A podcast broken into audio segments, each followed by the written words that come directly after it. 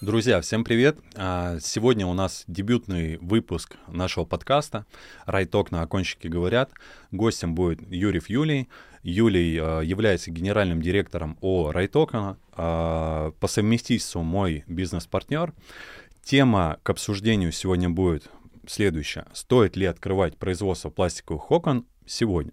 Непосредственно по результатам э, да, обратной связи от тебя, обсуждения этого вопроса, э, хотелось бы ответить, ну и подрезюмировать тем, вот э, мне немало поступает предложений, ну и вопросов э, в рамках моего личного блога от моих коллег, от наших коллег-оконщиков, mm-hmm. стоит, не стоит открывать производство, mm-hmm. да, там плюсы и минусы и все вытекающие. Именно отсюда и родилась идея поговорить на эту тему, и по результатам чтобы те люди, которые задаются этим вопросом, сделали свои выводы. Либо они подумали, что это точно мне не нужно, либо же они сформировали более крепче свое намерение и учли те вопросы, которые мы с тобой сегодня обсудим. Очевидно, что они видят не все вытекающие, да, которые могут из этого быть. Ну, определенно, да. А, вот я окончик, э, работаю в отрасли, планирую открыть свое производство. С чего мне стоит начать? Ну, в первую очередь, поздороваться. Всем здравствуйте. Приятно быть здесь. Э, я бы начал, наверное, все-таки в первую очередь с ответа самому себе, какая, за какой целью мы гонимся и что мы преследуем при открытии производства. То есть мы идем туда за тем, чтобы захватить часть рынка, заработать, закрыть свои какие-то э, потребности там, и боль, сделать лучший сервис клиенту или, или, или. Ряд этих Давай вопросов предположим, надо ответить давай предположим, а, все-таки цель у меня, а, да, и как у наших потенциальных там, будущих производственников, но открыть производство... Хороший вопрос, на самом деле, потому что на него надо однозначно ответить. Но мы предположим, что цель заработать на производстве. Я предполагаю, что там можно заработать. Почему? Потому что есть другие производственники. Они же как-то на этом зарабатывают. И я вот думаю, надо идти по хожей дорожке, хотя это логично. Давай мы остановимся на этом. Вот я понял, хочу производство, хочу зарабатывать. Mm-hmm. Что дальше должен делать? Ну, можно ответить коротко и закрываться. Покупайте дешевле, продавайте дороже, платите меньше зарплату сотрудникам, на выходе у вас больше останется. Ну, это мы, наверное, в формат юмора все-таки переведем такой ответ. Э, ну, если бы начинать по порядку, все, мы твердо решили, мы открываем, цель нами определена, э, Следующий вопрос, на который надо желательно себе все-таки ответить, в том числе, э, где мы это будем производить. То есть это у нас будет наше производство, то есть я беру, строю свое производство и там начинаю делать. Но, Но я это... думаю, да, это маловероятно на первых шагах. Давай сложно. мы рассмотрим более реальный сценарий, когда я э, беру в аренду. Учитывая то, что предложений немало да, на рынке, вероятность взять там, помещение, которое подойдет под эти цели, я думаю, есть. Правда? Да, да. То есть, э, ну, невозможно производить окна, не понимая, не зная продукта. Благо, э, тот, кто планирует открывать свое производство, как это, как правило, уже окончик, он хотя бы понимает там какие-то азы, что и как. Но, то есть учесть как минимум при выборе арендного помещения те факторы, которые те требования минимальные, которые должны быть. То есть я начинаю говорю про площадь, я говорю про свет, я говорю про высоту потолков, mm-hmm. про возможность, э, если это необходимо, это не всегда нужно, там кранбалки или каких э, других Но, устройств.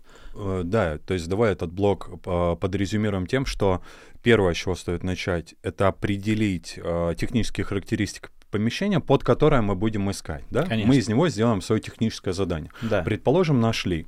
Следующий какой шаг? Ну, при еще чуть-чуть полшага назад надо определиться, то есть как, на какой объем я планирую. То есть это косвенно, но влияет также на производство. Где я буду хранить готовую продукцию, где у меня будет э, сырьевая группа, где у меня будет сам конкретно производственный цех. Я сейчас не ухожу в подробности движения сырья по цеху, не будем туда идти, это пока... Я думаю, это в рамках, там, возможно, какого-то следующего подкаста будет целесообразно обсудить, да, если будет такой запрос, мы обязательно поговорим, да. ну и как-то э, эту тему всю раскроем более подробно. А, хорошо, спланировали технические требования, спланировали а, как это все будет происходить и организован весь процесс производственный. А, Учли дальше? в том числе и географию все-таки, как э, будет у нас работать логистика. Дальше мы уже подключаем туда логистику. Что мы будем делать? Мы будем вести своим транспортом, мы будем привлекать подрядчиков, мы будем, э, если это реализация дилером, дилеры сами будут забирать. Ну, вот забегая наперед, тема. наверное, дилеры не любят, конечно, сами забирать. Все-таки это, если мы говорим про услугу хорошую, качественную, мы должны, ну, или производственник, он ее должен выполнять полном объеме и максимально качественно. Юлий, давай я предлагаю, знаешь, ты сейчас сказал очень хороший э, такую подсказку и подспорье. Наверное, все-таки стоит определить рынок сбыта. Я поясню, почему я хочу немножко к другой теме больше, э, ну, последовательно перейти. Дело в том, что, наверное, все эти технические вопросы, учитывая то, что это оконщик, имеющий опыт, у него есть примеры там, других производственников, и он, возможно, наверное, это и так знает. Вот на мой взгляд, э, как думаешь, стоит ли ему задуматься над своим рынком сбыта? То есть мне, допустим, известно сегодня там три разных стратегии производственных компаний, Первая стратегия, они производят и продают в розницу. Таких uh-huh. компаний единицы, uh-huh. да, потому что крайне редко производственники бывают там розничной сетью. Ну, как правило, это дополнение больше, чем основной кост. Да. А, вторая стратегия производства пластиковых окон для дилеров. Uh-huh. Да? И третья стратегия — это контракты, это стройки. Да? То есть, опять же, мы не говорим в, контексте только, э, в контексте только так и никак иначе. Мы говорим как основа сбыта. Да, Допустим, да, основа сбыта — это дилера, ну и, конечно же, какие-то розничники, да, но весь акцент сделан на дилерах. Вот как ты думаешь, важно ли вот этому будущему производственнику определить свою дальнейшую стратегию относительно основного канала сбыта? Это не то, что важно, это, наверное, одно из первоочередных, что надо определить. Э, невозможно построить ни одну финансовую модель или какую-либо другую там эффективную производственную модель, не понимая и не прогнозируя входящий поток, там, хоть денег или там сырьевые какие-то группы. Ну, это же база, я думаю, это многие понимают. То есть, если подрезюмировать, не понимая, сколько я могу реализовать, очень бессмысленно планировать производство. Это опрометчиво. Если говорить, что было на рынке 10-15 лет, возможно, назад, возможно, картина была немного другая. Сейчас рынок трансформируется, это ни для кого не секрет. И на данный момент, не имея сбыта хорошего, ну, ни одно производство не вывезет. Я согласен с тобой полностью. То есть э, еще, наверное, ситуация усложняется тем, о чем ты сейчас сказал, там, да, такую э, отсылку на 10 лет назад, то, что сегодня все-таки компрессия рынка, она значительно усилилась, в том числе и производственники, которые были сильными, стали многие еще сильнее, uh-huh. да, том числе появились новые игроки на рынке, которые более адаптированы по современную реальность. Я сделаю немножко отступления, также поделюсь своим мнением. Хотелось бы получить твою обратную связь. И мы продолжим относительно тех трех вопросов. Вот на мой взгляд, раз уж начали да, говорить об этом, э, раньше было немножко проще тем, что э, количество оконных компаний было меньше. Я уже не говорю про экономику, что доллар стоил другого курса, и купить станок для производства стоило дешевле. В-третьих, там, маржинальность продукции, реализации была немножко иной, да, все-таки конкуренция порождает э, разные там способы, а один из излюбленных способов на конкурентном рынке — это снижение цен. В конечном счете, убивая свою экономику, многие, к сожалению, этого даже не осознают.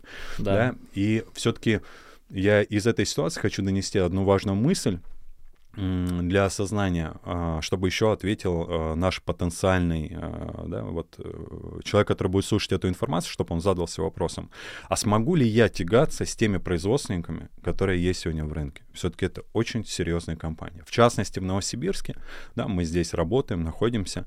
Я не буду конкретизировать название фирм, я думаю, многие местные жители, связанные с нашей отраслью, их знают. У нас есть там 5-7 заводов, которые, Довольно наверное, задают очень серьезный темп да, в нашем городе. И тягаться с ними по технологическому оснащению крайне тяжело, ну, в том числе их там, техническому опыту. Давай вернемся э, тогда, знаешь, Юлий, хотел спросить какой вопрос. Вот мы с тобой обсудили, что важно определить стратегию реализации. Розница, дилеры, стройка. А, давай каждый из этих компонентов рассмотрим в разрезе плюсы и минусы. Mm-hmm. Предположим, розничная стратегия, стратегия розничных продаж. В частности, это стратегия компании Райтокна, да, которая производит для розницы. О, кстати, к слову, а почему компания Райтокна открыла свое производство и занимается розничными продажами? Мы же с тобой сказ- э, говорили о том, что это редкость угу. достаточно.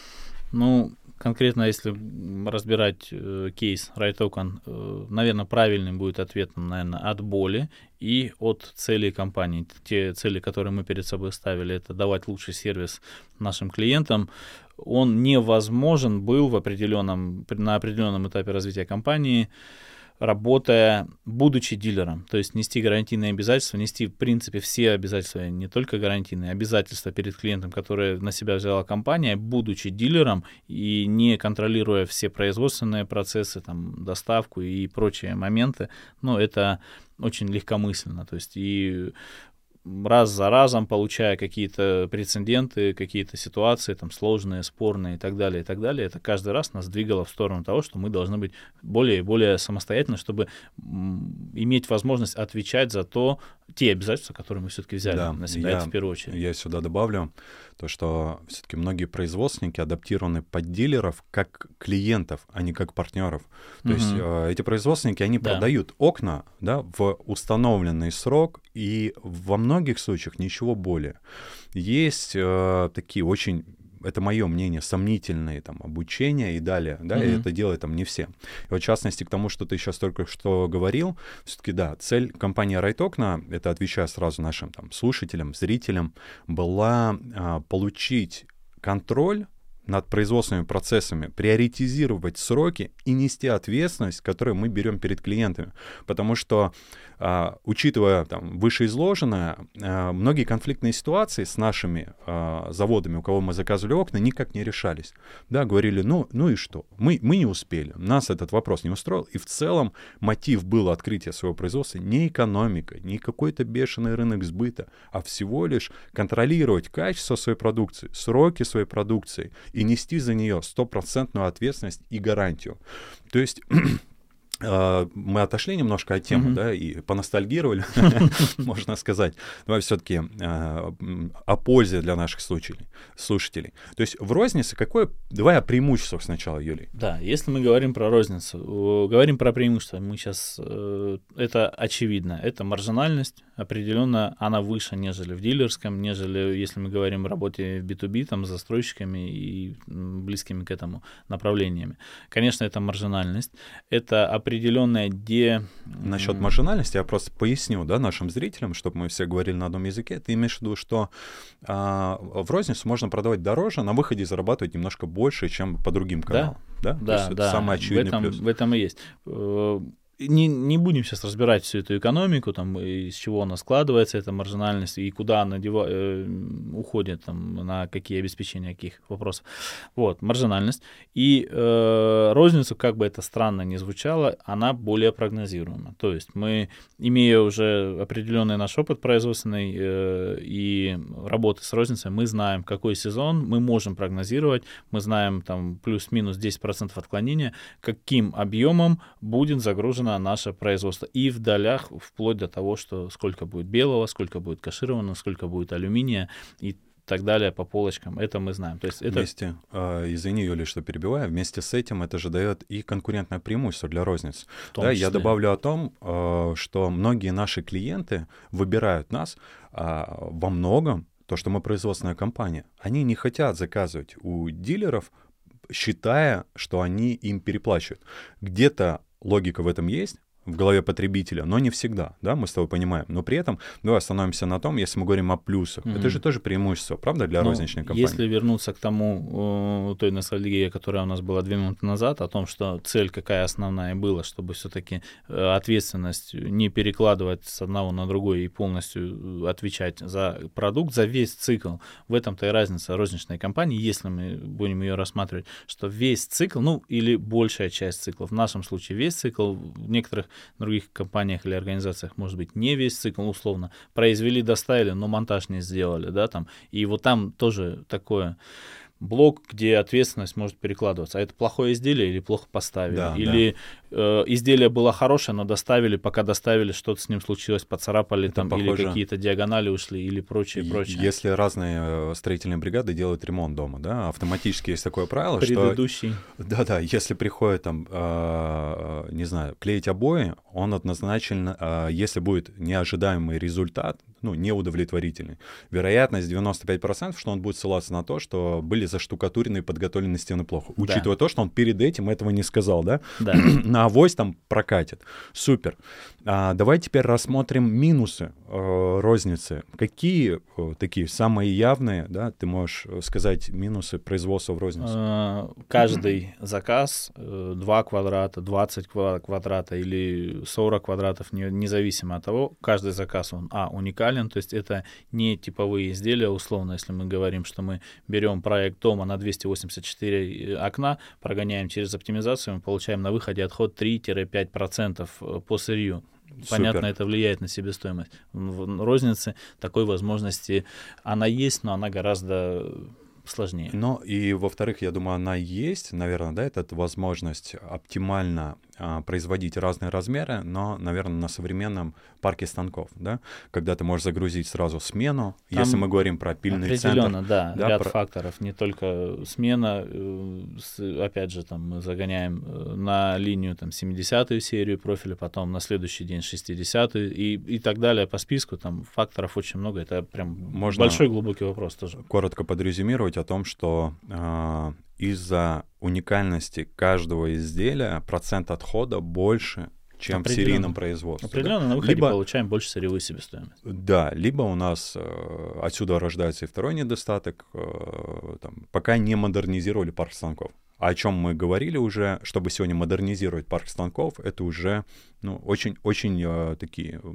серьезные суммы денег, которые немногим по карману, правда? Да. Если мы говорим о каком-то таком примитивном производстве, одноголовочные пилы, там и паяльники двухголовочные, вот там процент отхода будет значительно больше, чем при серийном производстве при правильной оптимизации Конечно. подготовки. Ну, Супер.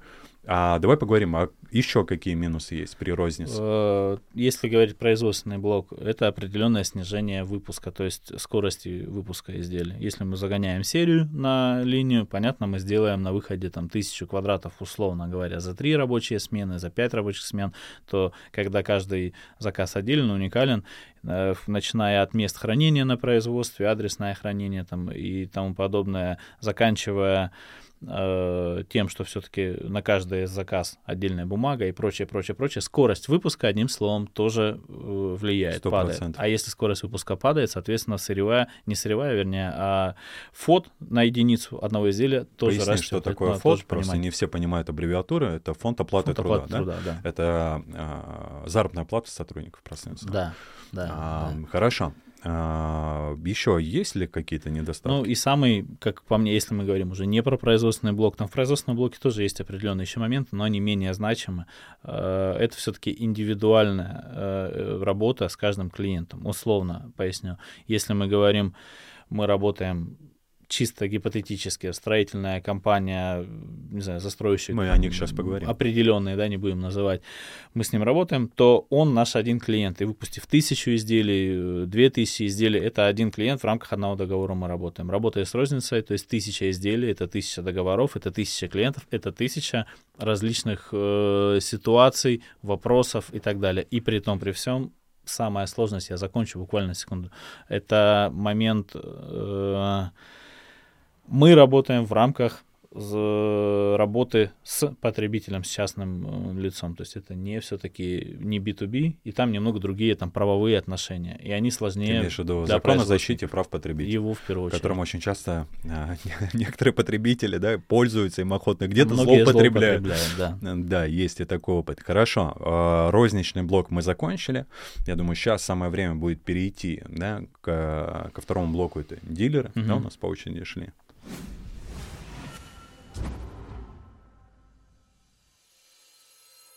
Мы э, разобрали плюсы и минусы розницы. Давай теперь перейдем к плюсам и минусам дилеров. Да? Угу. Если за основу сбыта мы берем дилеров. Угу. А, сразу начнем с плюсов. Какие угу. преимущества для производства продавать а, свои готовые изделия дилерам?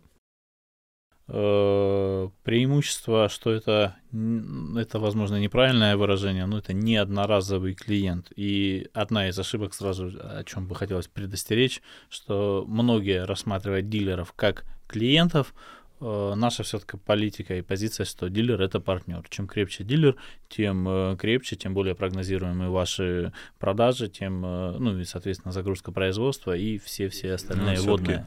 Понимание, да, клиент и партнер. Давай сразу такие две границы сделаем, чтобы э, было нашим да, зрителям э, понятно, что мы имеем в виду. Клиент это который купил, mm-hmm. да, и вы э, больше, чем продажу, для него не сделали. Mm-hmm. Партнер это решение его боли своими ресурсами. Мы сейчас говорим в контексте любых болей. Да. да помощи в маркетинге, в продажах, в технических вопросах, и, а, решение его там даже и юридических моментов. Далее, далее, далее по списку. Я думаю, мы это, в принципе, там коротко я еще охвачу эту тему, потому что есть что сказать. То есть, в первую очередь, это более стабильный рынок сбыта. Да, я так понял? Потому что дилер, он заказывает многократные изделия, да, и все зависит там от производственной компании, насколько она правильно выстраивает свою политику. Он может стать и постоянным клиентом, правда? Да, с дилером работать проще, чем э, с розницей, потому что дилер это, дилер это как минимум уже технически понимающий, знающий человек, что он заказывает. заказывает. Это понимание я не буду сильно уходить в терминологию, там, понимание статики ветровых нагрузок, какой металл нужен, на чем можно экономить, на чем не, нельзя экономить ни в коем ну, случае. Тут тоже есть, есть сомнения. тонкости. Но далеко не все дилеры также образованы, им надо образовываться тоже. Если я почему в этом направлении э, мысли, потому что в нашем формате, в нашем в формате нашей компании Right Окна у нас в большинстве своем и работа проводится с дилерами. Если я не образованный дилер, который запускаю изделия, которое потом в будущем принесет какую-то рекламацию или потенциально может быть проблемным изделием или изделиями для э, клиента, конечного клиента дилера, то мы обязательно об этом скажем всегда. И мы со своей стороны постараемся все сделать, донести эту техническую информацию до дилера, донести эту техническую информацию, если необходимо, вплоть до клиента, показать все расчеты, показать статику, показать нагрузки, показать, где есть слабое или узкое место. Я думаю, тут все равно у меня есть а, другое мнение и опыт на этот счет. А, ты говоришь о более осознанных да, клиентах в качестве дилеров, но есть же и те, которым они даже, если ты им дашь эту информацию, они и пользоваться не будут. Им по большому счету, давай назовем это по барабану. Если они гонятся за ценой, с большей долей вероятности так и будет. Но наша совесть при этом будет чиста. Мы показали, сказали, и мы, мы не будем никого обманывать. Да, а, давай вернемся все-таки mm-hmm. к преимуществам да, работы дилеров. А, помимо а, стабильных заказов и их такой техническая база, назовем ее так. Есть ли еще какие-то преимущества продавать окна дилера? А, ну, тогда определенно их есть преимущества. Это, конечно, не единственное преимущество. Преимуществ достаточно много. А, небольшая ремарка. Я предполагаю, по моему субъективному мнению, рынок наш оконный, он довольно э, сформированный. Революции там производить довольно сложно. То есть по количеству дилеров, по объему и так далее, и так далее, он довольно статичен, если можно это слово здесь применить. И вот плюсы дилеров, его можно отнести к плюсу, э, в том, что э, дилеры, как правило, э, ну не все дилеры, наверное, большая часть все-таки, они привыкают, если можно эту фразу сказать. Я привык работать с этим заводом, мне с ними удобно, мне с ними комфортно, и я не буду один заказ туда отдавать, другой заказ да, сюда отдавать замечание. и так далее. Да. То есть, что имею в виду, мысль какую, что если ты этого дилера, будучи э, первое касание, если ты его уже привлек, и ты с ним работаешь, и ты ему выполнил свои обещания и обязательства, которые ты говорил на берегу безукоризненно, то вероятность того, что это уже твой дилер, который не, которого ты не потеряешь, она высока. Я полностью согласен, и а, даже не очевидно, кстати, для меня сейчас ты назвал преимущество, и пока слушал тебя, в голове про, а, какие-то прогонял события, да, из своего опыта, я четко понимаю, о чем ты говоришь. Я сейчас добавлю, чтобы понять, правильно ли я тебя понял или нет, ну и также наши зрители послушают. Э, может быть такое, что рынок изменился, но дилер, привыкший заказывать на одном заводе, продолжит это делать, потому что он привык, а не потому что... То есть и по большому счету он может получать не самые лучшие цены, не самые лучшие условия, но по наитию, по привычке, по регулярности он работает. И для этого, кстати, во многих случаях не всегда даже обязательно делать что-то лучше, чем у конкурента. В этом случае даже достаточно делать э, нормально и так, как было всегда. И для кого-то это будет удобно и приемлемо. Правда? Конечно, конечно конечно. Интересная мысль. Супер. А давай тогда перейдем к минусам работы с дилерами. Mm-hmm. У меня уже в голове есть свои э, при- предложения, но в первую очередь хочу услышать э, от тебя их. Ну, минусы с работы, работы с дилерами — это специфика все-таки нашего рынка оконного. Если можно, мое мнение, он довольно у нас статичный, еще раз повторю, такой каменный, я бы сказал, и для многих окончиков, как бы это для меня звучало не больно, но предопределяющим фактором это служит это все-таки цена, не качество, не дать конечный продукт хороший, хорошего качества клиент. Очень многие, к сожалению, еще раз подчеркну, к сожалению для меня, наши дилеры и в целом дилеры, они не умеют хорошо продавать, и они не, не всегда могут продать ценность продукта. То есть для конечного клиента окно ну, возьмем обычного да, рядового клиента окно там в спальню, в кухню, в зал. Это обычное белое окно. А то, что это профиль века, то, что там металл стоит полтора миллиметра, то, что там замкнутый металл, то, что там австрийская фурнитура, и вот эти все наполняющие факторы очень часто остаются за кадром для клиента, что и понятно, что человек не понимает, я плачу 12 тысяч или я плачу 18 тысяч, ну и, конечно, я бы хотел выбрать 12 тысяч. Да, из-за нехватки компетенции тех, кто продает, потребитель, он же не обязан разбираться, правда? Определенно. А почему? Ему предлагают, и он э, резонно спрашивает, а почему у вас стоит окно 24 тысячи, а вот э, там Сережа ко мне приезжал, у него стоит 16 тысяч. Но при этом тот, кто предлагает хорошую качественную продукцию, вместе с тем, когда предложили низкого класса, с низкого качества сырья не разделяют. Mm-hmm. В чем есть существенная разница? Ведь мы говорим о установке окна как о долгосрочном результате, а не факте продажи, правда? Но я думаю, мы сейчас можем очень глубоко уйти в эту тему. Я думаю, она не в рамках э, сегодняшнего подкаста. Э, думаю, есть что сказать на эту тему. Ключевая мысль, что это и плюс, и минус, э, но это тоже надо учесть.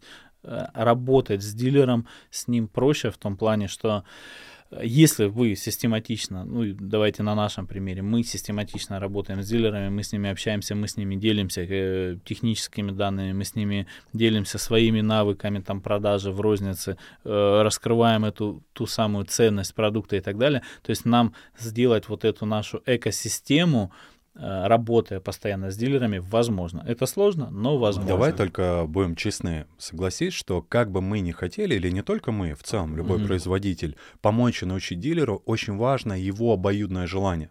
Если он э, живет с постулатом, что все плохо, это все ерунда, и ваши знания никак мне не помогут, это у вас там где-то работает, а у меня вот все по-другому.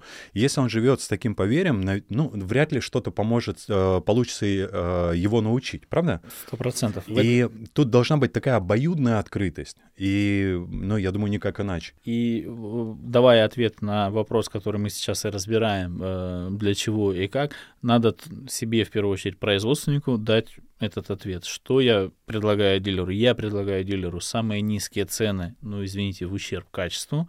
Я предлагаю дилеру хорошее качество, но это не может стоить априори дешево, это закономерно. Или я готов еще что ему предложить. Я готов предложить сроки, я готов предложить сервис, я готов предложить полный цикл, то есть и взять на себя определенные касания с клиентом, вплоть до того, что позвонить клиенту и сказать о том, что мы едем к вам, Мария Васильевна, везем ваши изделия, оно будет тогда-то, тогда-то. И мы готовы, ну, мы, я имею в виду производство, готовы подстроиться и под Марию Васильевну, которой мы везем одно окно, и под Николая Петровича условного, которому мы везем весь коттедж и так далее. Знаешь, готовы или не готовы? Я готов возразить здесь, но давай сначала, с чем я согласен полностью. Мне очень нравится, что ты говоришь «или». Да? А, или именно в контексте либо дешево, либо качественно. Я уверен в том, что невозможно производить и дешевую продукцию, и качественную продукцию, которая тоже будет дешевой. То есть тут важно понять свою стратегию развития. Я продаю самую дешевую продукцию по относительно низкой цене, или я все-таки продаю качественную продукцию по доступной цене. Да? Это две принципиально разные стратегии.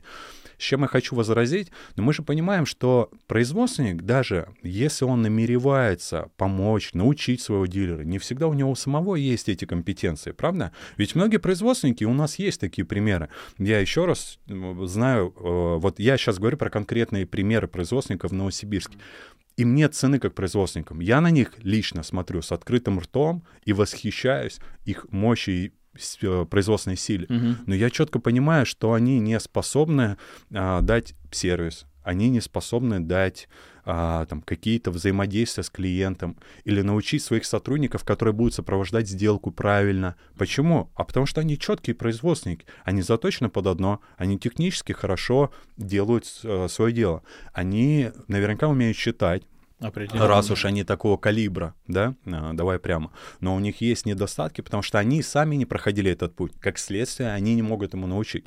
Но давай опять же, я, я предлагаю остановиться. Мы сейчас очень далеко можем уйти. А, зафиксировали, да, а, еще один минус. А, что еще можно добавить? В минусы.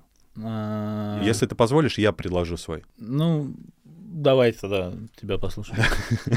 А, на мой взгляд, очень серьезный минус. Все-таки мы говорим а, про дилеров как клиентов.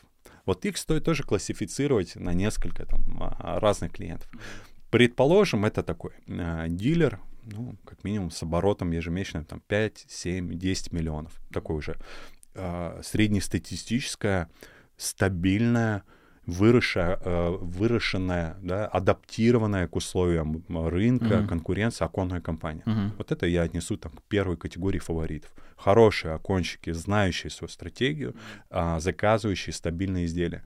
И вот, на мой взгляд, как раз-таки им и нужно получать вот эти знания, сервис от этого завода, потому что они четко понимают, как конкурировать. Иначе они бы ими не стали. Вот это взаимо, да, Вторая категория — это а, те, кто еще в поиске себя. Они еще до конца не поняли, а будут они а, продавать КБЕ, века или еще что-то. Или у них вот такой прайс, как пергамент, знаешь, растягивается, а там у них 25 профильных систем, и они вот ими а, жонглируют этими а, классными словами. Помимо, помимо еще и окон, они еще и штукатурят штукатурить умеют, потолки натягивать. Есть у нас такие, да. А, ну и первая категория, вот мне кажется, самая нестабильная, я думаю, да простят меня многие да, слушатели, которые к ней относятся, это частные мастера. Вот в большинстве своем, с кем мне удавалось связаться, это не идет речь о абсолютно всех. Но хорошая часть этих людей, они очень нестабильные ребята.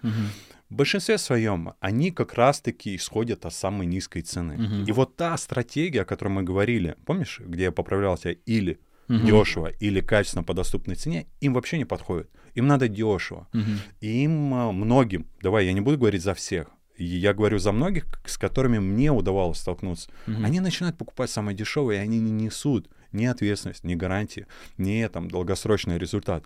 И, соответственно, они самые такие э, давай их назовем ласково перебежчики, да, угу. они сегодня работают с одним заводом, завтра они работают с другим заводом, послезавтра с третьим и далее по списку. И угу. вот этот у них круг сансары бегает по всем заводам, мне кажется, он никогда не заканчивается. Угу. И им осознать это, что это неправильно с точки зрения деловых взаимоотношений. Это неправильно с точки зрения, наверное, ведения своих бизнес-процессов, хотя, как можно говорить, да, в контексте бизнес-процессов. бизнес-процессов. Вот. И мы никого не осуждаем, мы всего лишь делимся своим мнением. И, на мой взгляд, вот особенный фокус э, стоит сосредоточить на мы же говорим, да, о минусах какие. Вот я их перечислил, на мой взгляд. И вот чтобы эти минусы как-то можно было перевести в плюсы, четко определить все-таки, с какой из этих трех перечисленных, на мой взгляд, категорий предстоит работать. Допустим, наша компания сделала свой выбор там в пользу определенных, как-нибудь отдельно мы с ними о, о них поговорим. Я думаю, если это будет интересно нашим зрителям, да. А еще, может, минусы какие, Юли, может добавить? Да, чтобы не уходить в глубину, я думаю, этого достаточно. А минусов, они очень много частных случаев. Условно могу пример сказать. Э, один из знакомых э, наших в отрасли Новосибирска, он взаимо... его бизнес-модель следующая. Он покупает окно на заводе за 10 тысяч, клиенту честно и правильно и справедливо говорит, я купил окно за 10 тысяч, а моя работа стоит 2 тысячи, и того с вас 12 тысяч. Вот один из э, примеров подобных дилеров хорошо это или плохо, ну, тут уже да, субъективно. мы не говорим, я хорошо знаю, про кого ты говоришь, и действительно э, так, с таким человеком мы сталкивались. То есть хорошо или плохо для него, мы не знаем, да, это его выбор, и он для себя принял такое решение, наверное, по-своему он прав. Но однозначно можем сказать, что это плохо для отрасли. Потому что клиент реально, который поставил окно там за 12 или 13 тысяч рублей, потом начинает сравнивать цены вокруг и говорить, вы что, ребята, да мне вот полгода назад вот этот парень X поставил там окно за такую, а вы мне говорите про 20 тысяч. Они неумышленно, они, наверное, в борьбе за свое выживание ломают рынок, mm. правда? И мы же еще так и устроены, мы, я имею в виду всех э, людей в частности, что мы э, то окно, которое там поставили за 12 тысяч, мы 12 тысяч запомним, а то, что окно так себе. Ну, мы, наверное, все-таки оставим, потому что вкус от этой цены, он перебьет, наверное, все-таки вот эти моменты. Может перебить ну, у некоторых случаях. И для меня будет козырь, нет, я не дурак, я за 12 тысяч окно поставил. Не то, что там Василий Петрович Ну, это даже, 18. знаешь, такой разговор для лестничной площадки, чтобы соседом, да, да, когда да. выходишь покурить, когда э, ты у него спрашиваешь, почем окно поставил за 20, а я за 12. Да, да? я молодец. Это же как, когда машину новую купил, помнишь, у тебя все друзья спрашивают, почем ты ее взял. Что бы ты ни сказал, будет все равно не так, как они думали. Есть предложение лучше. Да, и они однозначно тебе скажут, что ты совершил ошибку. Ну да ладно, хорошо, давай мы уже не будем эту тему там уже со всех сторон обсуждать. Я думаю, на этом стоит остановиться. Перейдем в третью категорию. Mm-hmm. Да? Третья категория это у нас э, тендеры, mm-hmm. да, э, плюс строители. Uh-huh. Строители я называю э, это строительные компании, которые объявляют свои внутренние тендеры. Да, у нас да. есть известные застройщики, у нас есть целый ряд производственников, которые uh-huh. с ними плотненько работают. Да. Uh-huh. Давай посмотрим в контексте плюсы-минусы как мы э, два предыдущих этапа. Угу. Начнем с минусов по ну, традиции. Ну, э, минусы. Туда не так просто попасть. Если мы говорим, что мы молодая производственная компания, или мы условно молодая производственная компания, довольно сложно туда зайти. У вас на, за плечами должен быть как минимум опыт. Ну, портфель э, какой-то. И определенный да? портфель. Без этого ни, ни один тендер-то выиграть можно, но потом продавать квартиру и машину, чтобы вылезти из этого тендера, такие случаи тоже бывали очень mm-hmm. часто.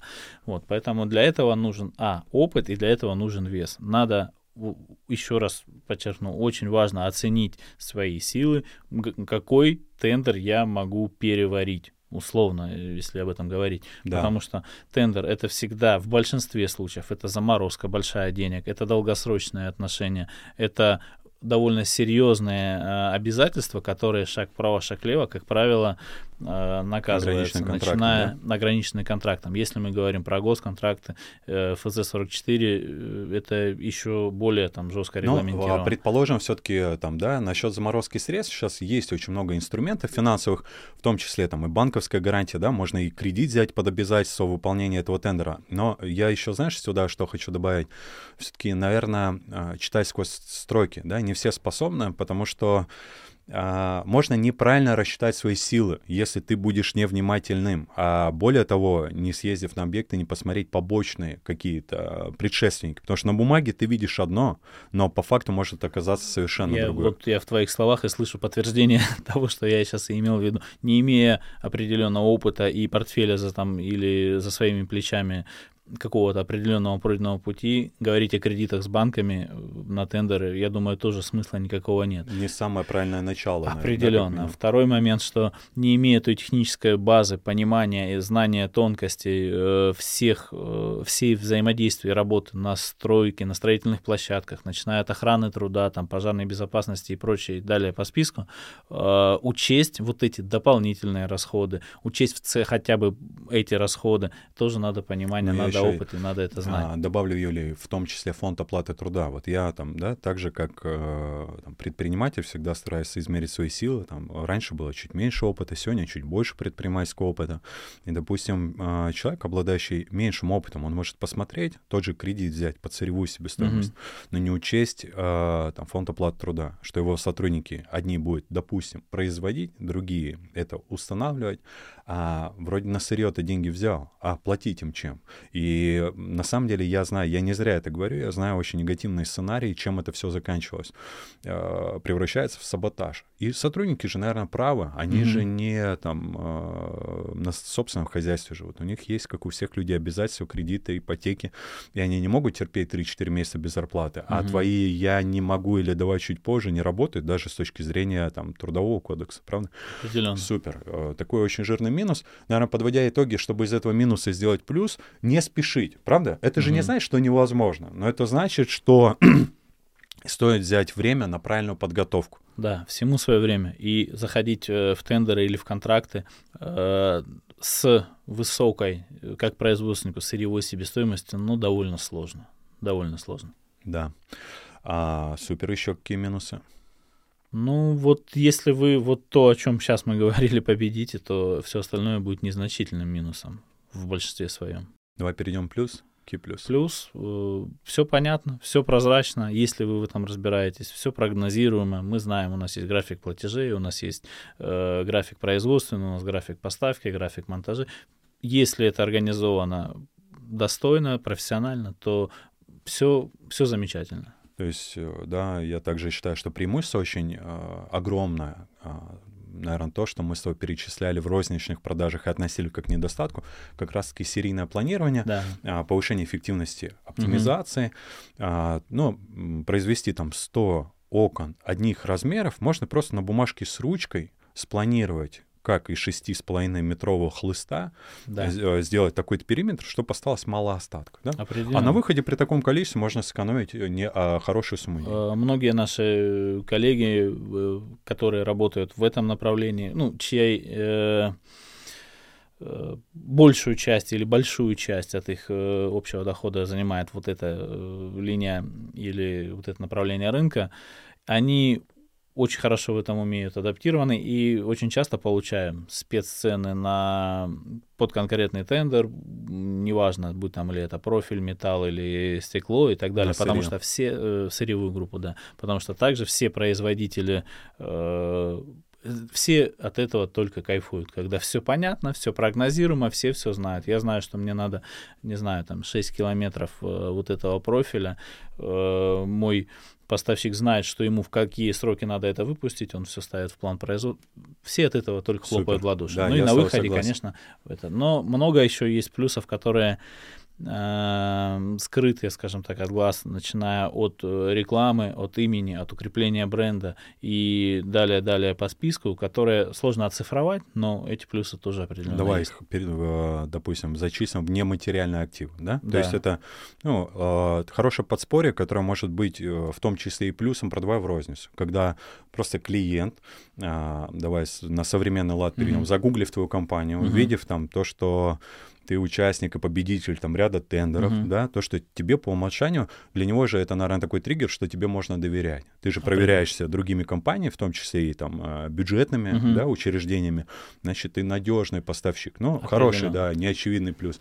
И э, я дам пояснение, возможно, чтобы все правильно поняли, что ты имел в виду.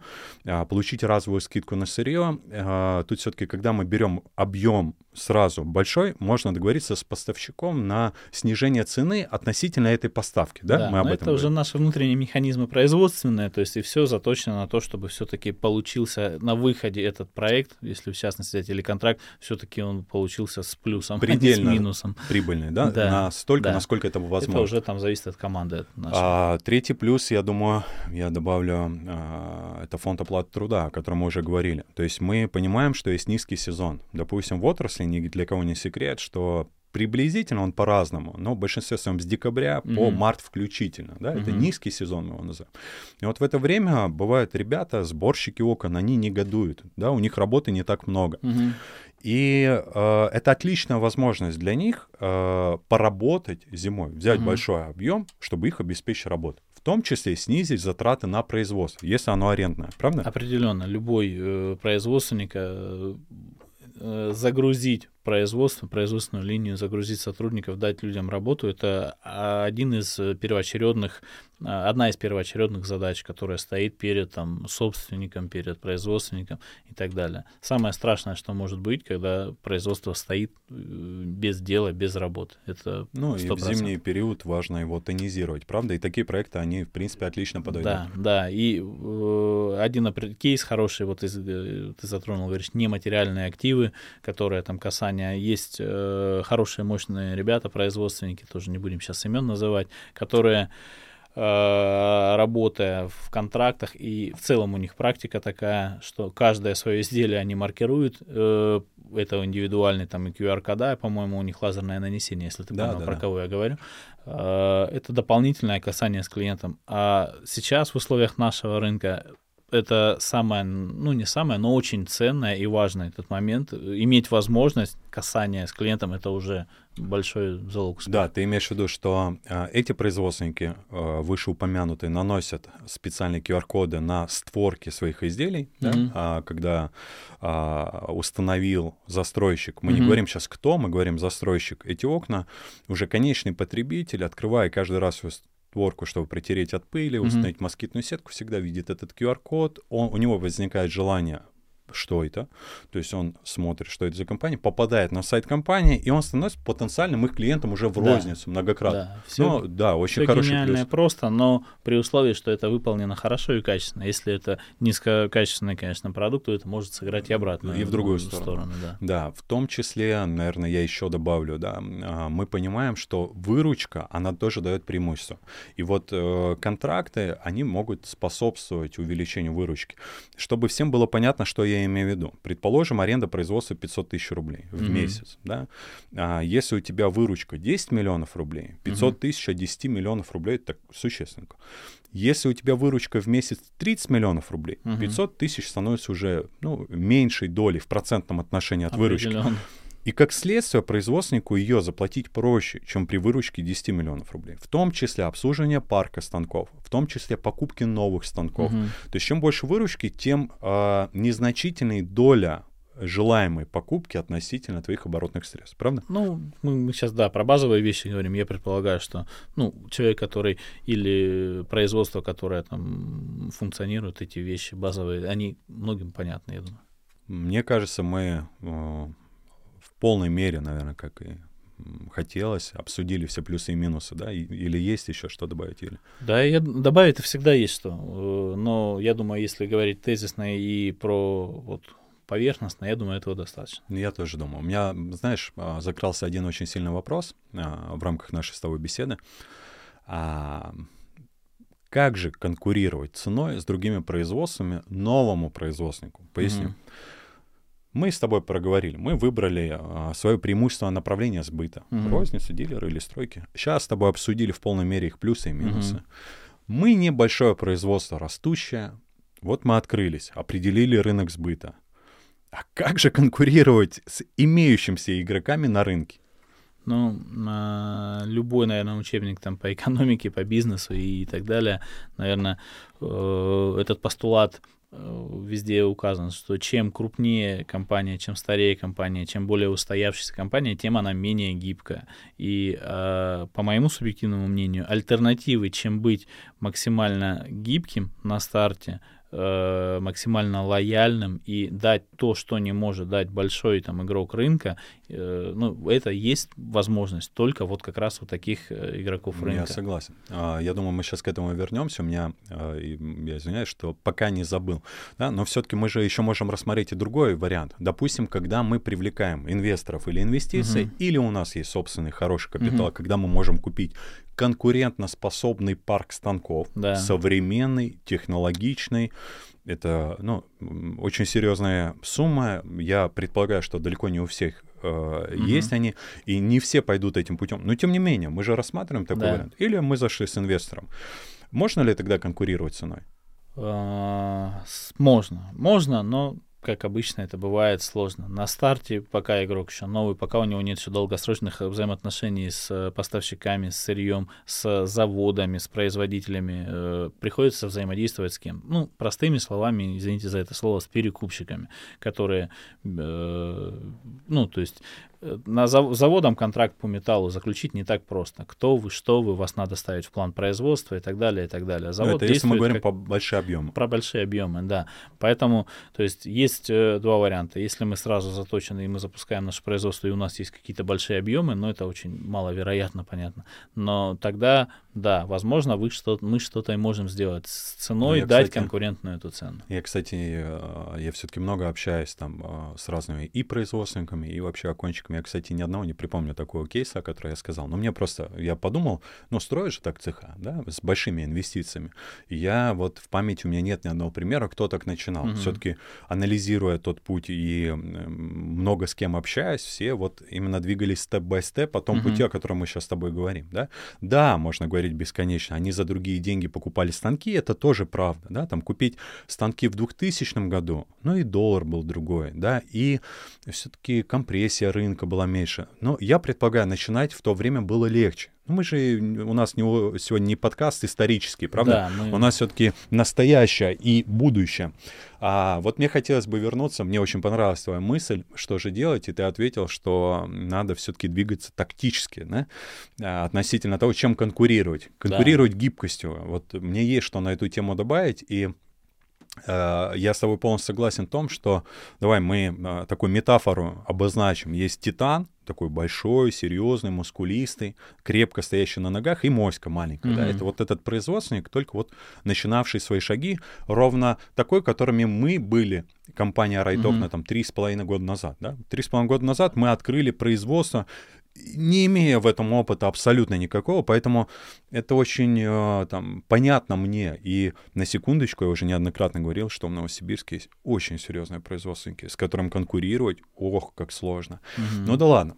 И все-таки идти с ними раз на раз, я думаю, мы просто не вытянем, правда? Определенно. И тут должны такие быть э, партизанские стратегические игры, но экологичные. Экологичные, я говорю в контексте, чтобы без грязи, правда? Угу. Теми методами, которым ну, не стыдно конкурировать, никого не отговаривать, не принижать статус и результаты других производственников. Это я называю экологичные методы, да, не наговаривать грязи. Я просто такое вижу время от времени на рынке, когда кто-то приезжает и говорит, а ты знаешь, что у него там? И начинает рассказывать какие-то истории. Я очень часто ставлю это под сомнение. Это мнение или умышленная травля кого-то. Ведь нельзя же этим заниматься. Для меня, как минимум. Но да ладно, я э, добавлю уже все-таки по сути. А, мы сегодня имеем дилеров, угу. как наших а, да, партнеров, с которыми мы выстраиваем очень серьезные взаимоотношения. Некоторых из них можно там, отметить в число очень серьезных, которым мы помогаем там, по ряду параметров. И я всего лишь как пример хочу привести наш путь, угу. как можно конкурировать, если мы говорим о продаже для дилеров. Очевидно, помериться с крупными производственниками своей эффективностью мы не можем о чем мы говорили раз mm-hmm. на раз. И вот мы изобрели тот путь, который ты хорошо знаешь. Какие мы даем им преимущества? Сервис и уникальное отношение. Я поясню. Вот, допустим, наш дилерский менеджер э, решает конфликтные ситуации нашего дилера с его клиентами. Mm-hmm. То есть, э, когда он недоволен, клиент уже конечный, клиент нашего дилера, Э, там, сроками доставки, каким-то качеством. Наш дилерский менеджер, представитель нашей компании, решает за нашего дилера этот вопрос. Мы же с тобой знаем, никто же не любит звонить, никто не любит конфликты, а мы эту часть блока взяли на себя. Во-вторых, мы дали онлайн-информацию о статусе заказа. Вот насколько мне сегодня известно, я могу чего-то не знать, хотя мы регулярно мониторим да, своих mm-hmm. конкурентов, пока это не делает никто. То есть у нас есть э, доступ в CRM-систему у наших дилеров, которые mm-hmm. всегда могут в режиме онлайн посмотреть, на какой стадии в производстве, на складе готовой продукции, на доставке, доставлено, и увидеть. А мы уведомим клиента нашего дилера, свяжемся с ним, подтвердим доставку, даже когда наш дилер об этом не будет знать. Мы создаем полный комфорт работы для своего дилера. Это реклама, да, сейчас может быть, там, задумается наш зритель, это действительно реклама, но реклама в рамках кейса, о котором мы сегодня говорим, мне хочется просто привести пример. И привести пример не как бы мне хотелось, а как мы делаем на самом деле сегодня. И это работает. Не в том масштабе, не с тем объемом, как хотелось бы, наверное, но тем не менее наши партнеры, наши дилеры нас ценят за нашу гибкость, индивидуальность и способность, что немаловажно. Потому что одних намерений может быть очень мало, правда, если ты не да. умеешь эти конфликтные ситуации решать. У нас есть э, яркий пример, ты его, наверное, тоже помнишь, когда, будучи э, дилерами, мы заходили в отдел э, продаж, и при, если следом заходил клиент, частник, и спрашивал, а кто может мне посчитать все окно, все менеджеры разбегались да, да, да. или уходили на обед, или, или делали вид, что они очень заняты. А это, конечно, э, ну, такое поведение определенно не, не должно такого быть. Это, ну, к сожалению, к сожалению, это деньги, выброшенные на ветер, потому что это значит не совсем эффективно там выстроены процессы. Супер. То есть а, мы с тобой сейчас поговорили в контексте, а, как конкурировать, да? Мы теперь говорим про второй вопрос. Ценами, угу. ну, навряд ли получится. Вот а, мы сейчас с тобой привели в пример кейс компании Райтокна, угу. что можно тактически делать угу. и гибко давать сервис, давать комфорт. Да, наш партнер, наш дилер купит у нас изделие давайте возьмем в абсолютных единицах, допустим, на 500 рублей дороже, чем у другого производственника, но вместе с этим он получает целый пакет, назовем их плюшек, да. от которого ему предельно комфортно. Он не сидеет, он не волнуется, он занимается своими задачами, в которых мы ему помогаем. Чем еще можно конкурировать? Ну, э, самое простое и первое, что приходит на ум, конечно, что можно? Надо брать и демпинговать. Надо снимать Хорошая штаны идея. и продавать как можно дешевле. Насчет штанов, что ты имеешь в виду? Ну, то есть, э, если есть же два вида, по моему мнению, демпинга. Демпинг, который стратегический, который... И неосознанный. И неосознанный. Из разряда, так, а сколько стоит мое окно? Ну, метр профиля 100 рублей, у меня 4 метра профиля, значит, мое окно стоит 400 рублей. Буду продавать по 410. Вот такой юниорский демпинг. Вот. И, ну, это тоже э, вариант давать ту цену, которая может быть конкурентной. Но все-таки я бы рекомендовал делать это стратегически, правильно вымерять свою э, прочность, определять э, или объем. Прочность ну, ты имеешь в виду, подразумеваешь, это запас бюджета, насколько ты способен демпинговать. Конечно. Все-таки стратегия это четкое понимание какие цены я буду давать, угу. на какой период времени угу. и выдержу ли я сам эти цены. Но тут еще есть один четвертый вопрос, один из самых важных. А что я буду делать тогда, когда этот демпинг закончится? Да, и вот в это, об этом очень много, э, об реальность разбивается многих таких э, предпринимателей, которые демпинговать демпингуют, а что с этим дальше делать, не знают. Хорошо, вы получили возможность кас касания с клиентом-будущим вашим, возможно, партнером, если мы говорим про дилеров, ну и что с этим касанием делать? Делать. И вот здесь очень важно правильно это касание использовать, дать ему то, что другие не могут дать, раскрыть себя в лучшей в лучшем свете, в правильном свете, показать все свои преимущества, чтобы не получилось так, что вы демпингуете, а, условно говоря, менеджер Алена, которая сидит на телефоне, просто все это вытирает ноги, и все эти старания ваши да, улетают да. в трубу. Вообще, в целом, я соглашусь с тобой, что инструмент, он очень, на мой взгляд, эффективный, если он в правильных руках и в правильном исполнении, да? Да. А, я добавлю свой взгляд на это. А, что я имею в виду, там, ну и соглашусь с твоим выражением там стратегический демпинг, когда ты это планируешь. Допустим, рынок говорит, давай условно и понятно, mm-hmm. двухстворчатое окно э, из такого же профиля, предположим, века пятикамерное, стоит там 12 тысяч рублей для дилеров, да, заданных mm-hmm. размеров в одной конфигурации, плюс-минус таким же классом фурнитуры. Ты его будешь продавать дилеру за 10 500. Полторы угу. тысячи это существенная экономия. Угу. Но мы же понимаем, что это будет вероятнее всего убыточно для тебя. Да, в лучшем сценарии э, ты будешь на границе ноля. Угу. Но ты поняв, сколько изделий ты можешь продать, сколько времени будет продолжаться этот офер, да, это уникальное предложение для своих дилеров. Но и на самом-то деле его можно а, использовать публично. Допустим, сказать своим потенциальным клиентам, да, мы сейчас даем лучшие цены, и в будущем мы их э, поставим обратно в рынок. Но что вы теряете в этом? Вы пока будете покупать дешевле. Мы же вас не просим отказаться от э, того производителя, у которого вы регулярно заказываете. Mm-hmm. Вы у нас пока будете покупать дешевле, за это время мы вас постараемся очаровать, обаять, и вы уже, когда мы выровняем цены, примите решение, а стоит с нами работать или нет. Это же хорошая, честная конкуренция, по вот сути, мы рыночная. Про это и говорим. Это и похоже на экологию, ту экологию, которую мы Круто. пытаемся проповедовать. То есть в целом, я думаю, как инструмент можно э, зачислить да, для наших э, там, зрителей, слушателей. Э, в принципе, если соизмерить правильно, спрогнозировать и посчитать, нормальный подход. Да, определенно. Супер. А еще думаешь, какие есть преимущества на этот счет? Ну, я боюсь, что косвенно мы этого касались все-таки. Это, наверное, полный цикл. Ну, и это вот те все-таки плюшки, которые э, сверх цены нематериальное, то, что можно давать. То есть, если э, у нас есть, давайте на нашем примере, если у нас есть команда операторов, то есть офисных сотрудников, которые в офисе сидят, и ничего не усложнит им ни жизнь, ни работу, не усложнит э, сделать там контрольный звонок клиенту и сказать о том, что э, в как, на каком статусе его изделия, когда оно к вам приедет, культурно, вежливо, пожелать ему хорошего дня и так далее, и так далее.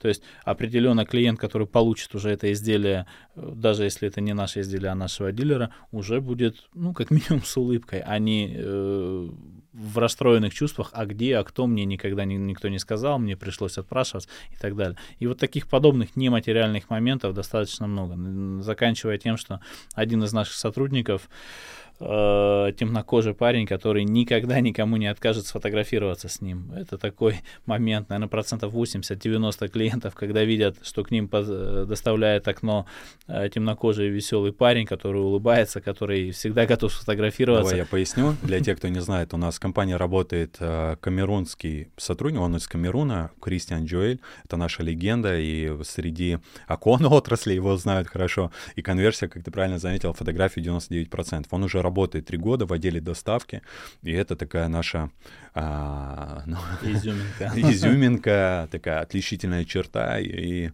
многие нас знают как раз-таки в том числе по Кристиану. Mm-hmm. Классный кейс. Супер. А, относительно способов конкурирования, я mm-hmm. думаю, мы а, хотя бы поверхностные для нас вещи mm-hmm. какие-то да, обсудили, поделились своим опытом, как мы это делаем, mm-hmm. а отсюда следует вывод, что это возможно, правда? Ну и, кстати, знаешь, я э, хотел уже закончить эту тему, но добавлю еще один, наверное, а, фактор преимущественный. А, нам верят, когда мы стараемся помочь дилеру, потому что мы имеем свои результаты. Я не хочу быть высокомерным, но мы э, одни из лучших в рознице в Новосибирске. Mm-hmm. Мы как компания Right Окна, и мы показываем очень высокие результаты по многим параметрам. По уровню маркетинга, по уровню продаж, по качество выполнения работ. И те дилеры, которые приходят к нам, и мы с ними устраиваем взаимоотношения, хорошо про это знают, и нам не приходится говорить, мы тебе покажем, а что покажем? Ну, мы там вроде как продаем. Нам не надо это говорить, потому что они с нами встречаются на а, поле боя, бывает на одном замере там по 3-4 замерщика, да, в том числе наш сотрудник, да. где они наглядно показывают свои способности и компетенции. И дилеры, с которыми мы начинаем устраивать партнерские вза- взаимоотношения, уже понимают, что у нас можно поучиться. Это же, кстати, тоже можно отнести к ряду преимуществ, правда? Конечно, это многие, конечно, упускают из вида, но в этом-то и есть там э, и преимущество или особенность наша, что райт окна, они ни от кого не закрываются, и в большинстве своем любой производственник Э, кто в Новосибирске работает, мы всегда готовы всех встретить в гости, показать, что у нас на производстве, поделиться опытом, конечно, задать ряд вопросов, чтобы тоже что-то себе взять, и мы никогда ни от кого это не скрывали. И дилер, становясь нашим дилером, в первую очередь он становится, я говорил об этом, повторюсь, он становится партнером, и чем он крепче, тем нам выгоднее. То есть мы не говорим о том, что мы тактически продали дилеру один раз, заработали с него условное количество денег, и мы довольны и счастливы. Нет, нам важно, чтобы это было было а, на постоянной основе, чем крепче, еще раз подрезюмирую наш дилер, тем нам лучше.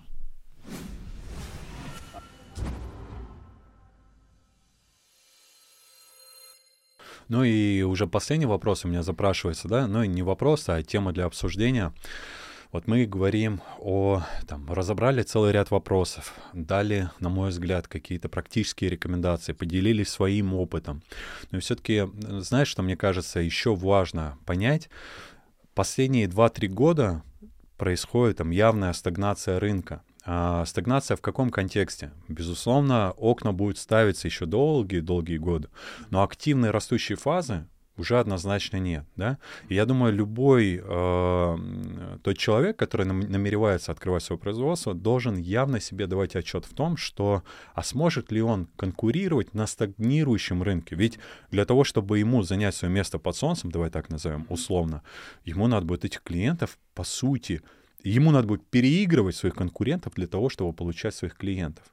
Ну, в твоем вопросе, он же и ответ, вот он сразу. Альтернативы нет. Если мы берем задано, а я с этим согласен, что рынок в лучшем случае будет на объемы э, на том же уровне, как и в прошлом году, как, э, то есть роста мы не ожидаем, это, наверное, будет в лучшем случае, что главное, чтобы падение было не сильное, то есть то альтернативы другой, как быть эффективнее, чем э, твои конкуренты, нет. А вот эффективнее в каких аспектах, э, в чем эффективнее э, и какие преимущества ты можешь дать, материальные, нематериальные и так далее, дальше по списку, вот это вот можно разбирать. Потому ну, что... ты знаешь, а, мне кажется, это еще одна из почв а, прогрессивности рынка. Угу. То есть чем он более перегрет конкуренцией, угу. тем более а, такие появляются более творческие подходы, более эффективные подходы. Ведь как быть лучше, чем любой другой конкурент, если мы говорим там, да, мы говорим только в контексте экологичной, правильной рыночной конкуренции. Mm-hmm. Оттуда а, появляются там какие-то фантастические идеи, правда? Оттуда рождаются новые подходы, новые mm-hmm. сценарии. Мне кажется, в целом для любая конкуренция, для любой отрасли, она mm-hmm. всегда идет на пользу, если к ней правильно относятся, да? То есть есть же категория людей, кто унывает, mm-hmm. расстраивается и говорит, раньше раньше было лучше, правда? Ну а если быть открытым и понять, что все-таки, ну а что делать? Здорово. Mm-hmm. Если конкурент тебя переиграл, да, надо дать ему ответный какой-то шаг, да? Mm-hmm. Парировать. Пер, да, перекрыть его ход, так mm-hmm. сказать. Ну, из, э, здесь два направления есть определенно, можно отметить. Э, один из наших ключевых партнеров рассказывали нам э, такой опыт свой действий, назовем это в кавычках боевых. Есть регионы России, которые, по его мнению, э, убиты. Убиты в каком смысле? Что там работают э, ребята, это зависит, это география в первую очередь играет роль, которые поближе к Казахстану, которые регионы, в которые едет дешевое, самого низкого качества сырье, и это убило рынок, и сколько они пробовали там какую-то сделать, э, выстроить более-менее правильную ценовую политику, все попытки были тщетны вот, конечно, вот туда ни в коем случае не надо ну, уходить. Ну, по- почему не надо? Может быть, э, там подходы были не совсем правильные. Мы же не знаем, кто пробовал, да, на этот рынок заходить. То, что ты говоришь, э, с позиции сложно будет там, точно. Но я думаю, это нельзя делать там знак равно невозможно. Возможно, но только с другими силами, с другими взглядами, с другими ресурсами. И как раз-таки мы и говорим о том, что да, при правильной конкуренции ты обретешь нужные навыки, хороший опыт, и, возможно, придет время, когда это будет уже море по колено, можно и сказать. все правильно ты говоришь. И есть эти примеры и обратные, когда был условно подобного формата убитый рынок, и где все только от низкой цены все плясали и все продавали, и заходили туда игроки, которые переворачивали объективно этот рынок, и э, он и там стали, ну, выровняли цены и все простой пример, если мы знаем все, что профиль века, он не внизу э, ценовой сетки, линии, да, э, если выбирать среди равных, вернее, среди прочих профилей, то, условно говоря, в таком условном э, дешевом или в рынке, который работает от низкой цены, века не выживет. И есть обратные примеры, когда наоборот этот э, заходил туда и века, и производители с правильным подходом по то, что ты говоришь, и все переворачивались, и они Слово. занимали лидирующие места, и до сих пор и по сей день, слава богу, работают и занимают эти позиции свои лидирующие. По официальной информации компании концерна Века, они лидер по объему продаж своего сырья в мире. В мире, кстати. да, на первом месте. Да, я закончу. Ну и, э, знаешь, я просто в завершении, наверное, своей вот этой главной мысли, что рынок стагнирует, я не говорю ни в коем случае в контексте, как все плохо. Я говорю, mm-hmm. как в контексте, как есть, правда? Mm-hmm. И я могу ошибаться, но это мое мнение. Тут всего лишь стоит осознать, и почему я хочу добавить логики, да, немножко больше, почему я об этом говорю, что важно, ну, задуматься как минимум над этим. То есть давайте предположим, да, есть большой-большой кусок пирога, и он разделен на какие-то части. Угу. Мы говорим в контексте общего пирога, это 7-10 заводов в зависимости от регионов, которые продают общий объем uh изделий дилерам, они уже в розницу, кто-то из заводов сам в розницу, кто-то из заводов по контрактам, по mm-hmm. стройкам, что мы, собственно, сегодня обсуждали. И вот вы, появившееся новое, такое зелененькое, маленькое производство, вам же придется с боем забирать любого клиента. Mm-hmm. Либо у их дилера, правда, mm-hmm. конечного розничника, либо дилера, который будет продавать вашим розничникам, либо на стройку. То есть uh-huh. везде очень большая компрессия рынка, и каждый будет отстаивать свою позицию. Вот я просто хочу добавить эту мысль да, нашим зрителям, слушателям, чтобы они ну, действительно об этом задумались. И опять же, в конечном счете, подвести итог, там, экономически производство будет рентабельно только при эффективности. То есть открыть производство — это не равно, что это будет дешевле, чем покупать у завода, будучи дилером. Мы же проходили это. В большинстве путь. случаев так и есть. Вот, и мне хотелось, на самом деле, в рамках сегодняшнего подкаста обсудить все эти темы, да, угу. а как посчитать рентабельность производства, угу. как разработать эффективную систему мотивации производственного персонала, да, где взять правильного начальника производства, как понять, какой парк станков купить в первую очередь. Эти все вопросы, на самом деле, я готовил для тебя, да, и еще ряд других. Я думаю, Сегодня мы их разбирать не будем, угу. но а, наверняка у тебя, кстати, есть, да, еще и предложение, чем ты можешь поделиться на эту тему. Я думаю, мы это сделаем, а, там, наверное, в рамках другого подкаста. Если будет там, хорошая обратная связь там, от наших зрителей или слушателей, кому как будет удобно смотреть этот подкаст, я думаю, мы обязательно поговорим, да, и на те темы, которые я только что обсудил. А в завершение хочу сказать, что а, в своем блоге ВКонтакте я я а, публиковал анонс этого подкаста, угу. в котором а, просил а, написать свои вопросы. Я анонсировал тему, на которой мы сегодня будем говорить. И вот один из а, моих а, там, читателей, да, моего блога, Инна Плугина задала нам следующий вопрос. Mm-hmm. Почему выбрали оконную отрасль? Мы с тобой вместе. Mm-hmm. Я попрошу тебя а, просьбу о том, чтобы я рассказал это. Можно? Ну, определенно. Да, отвечая на вопрос, э, я работал в тот период времени в Нижневартовске.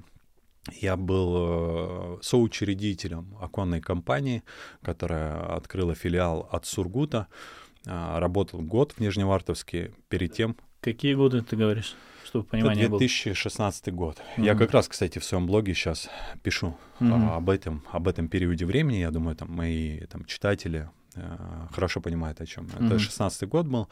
И в тот период времени, как я попал, давайте сначала отвечу в оконную отрасль, совершенно случайно, э, до э, окон я занимался продажами, и меня пригласили в оконную отрасль как человека, который способен помочь их продавать. Uh-huh. Да, потому что в тот период времени я уже имел хорошую экспертизу в продажах. Да? Ну и все-таки так завертелось, закрутилось, было интересно, и вот втянулся, и сегодня уже на протяжении, там, наверное, 7-8 лет это для меня основная деятельность, и, от которой меня воодушевляет, вдохновляет, дает возможность развиваться. Ну и вернувшись к событиям 16 года и Нижневартовску, а, Юлий а, пришел ко мне на работу э, замерщиком, да, по вакансии, по объявлению, не знаю, на Авито, наверное, по какому-то объявлению, пришел вот наемным сотрудником, показывал выдающиеся результаты как замерщик. А, Все-таки мы результаты замерщиков исчисляем не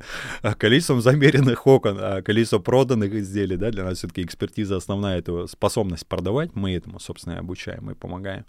Ну и вот тогда мы с Юлием познакомились, когда я поехал в Новосибирск открывать офис. Юлий э, вызвался поехать со мной. Я ему сделал предложение, он от него не отказался.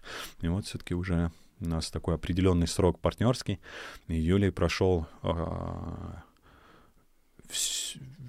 все этапы там, эволюции карьерного роста, да, занимал целый ряд э, должностей, ну и в конечном счете мы увидели его способности там, в производственной части, и именно сегодня Юлия — это тот человек, который является партнером, а, Юлия, который э, занимается производственными вопросами, там, управленческими вопросами нашей компании. Ну вот, собственно, так э, в качестве ответа на комментарий да, моего читателя блога, я надеюсь, я закончу. А, ну и подводя итоги, а, хочется так а, подрезюмировать коротко выжимкой, угу. что нам удалось обсудить. Давай, Юлий, вспомним, а, да, какие выводы мы добились. Первая тема, а, с чего мы начинали? Зачем, да?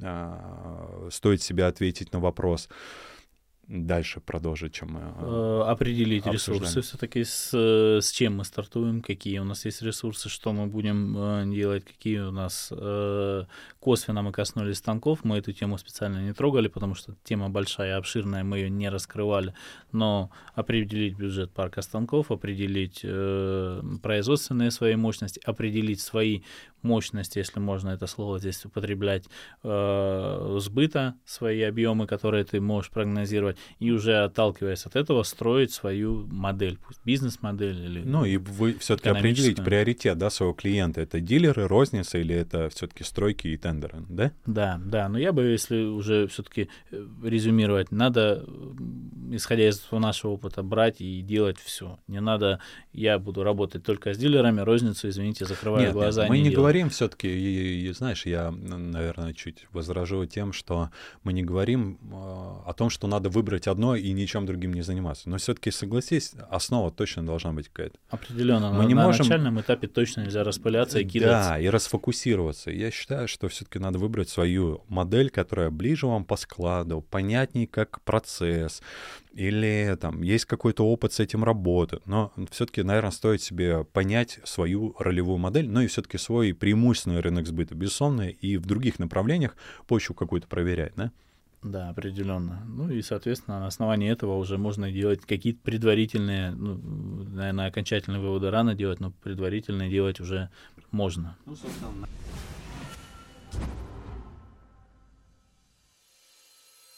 Ну и все-таки хочется обратиться к нашим э, слушателям, зрителям. Э, я думаю, если будет интересно, мы обязательно запишем вторую часть да, нашего подкаста, ответим на э, темы, которые мы сегодня не обсудили. Просто не хочется так много времени затрачивать.